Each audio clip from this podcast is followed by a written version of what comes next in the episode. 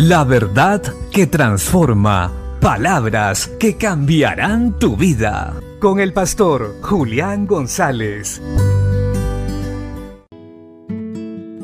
La Biblia dice en la carta a los Filipenses capítulo 3, verso 12. No que lo haya alcanzado ya, ni que ya sea perfecto, sino que prosigo por ver si logro asir aquello por lo cual fui también nacido por Cristo Jesús. En este pasaje bíblico, el apóstol Pablo viene contándole a la iglesia lo que ha hecho por alcanzar el conocimiento de Cristo Jesús. Cómo ha tenido todo por basura y cómo ha desechado todo por alcanzar el conocimiento de Cristo.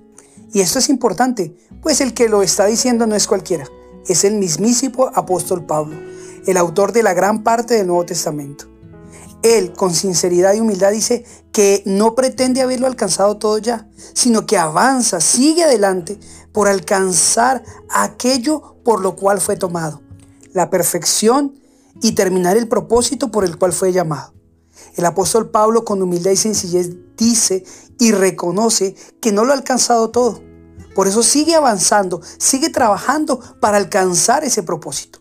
Nosotros también con humildad debemos seguir trabajando constantemente en pos de la perfección de Cristo en nosotros, hasta que Cristo sea formado enteramente en nuestras vidas. Su carácter, su propósito, todo lo que en Él había esté en nosotros. Y podamos decir con libertad, ya no vivo yo, sino Cristo vive en mí. Este debe ser un propósito primordial, prioritario en la vida de todo creyente avanzar sin desmayar todos los días de nuestra vida, reconociendo que mientras vivamos en esta tierra no seremos perfectos. Debemos esforzarnos y aún estar dispuestos a dejar lo que sea por amor a ese Cristo y al llamado, al propósito que Él tiene con nosotros. Bendiciones.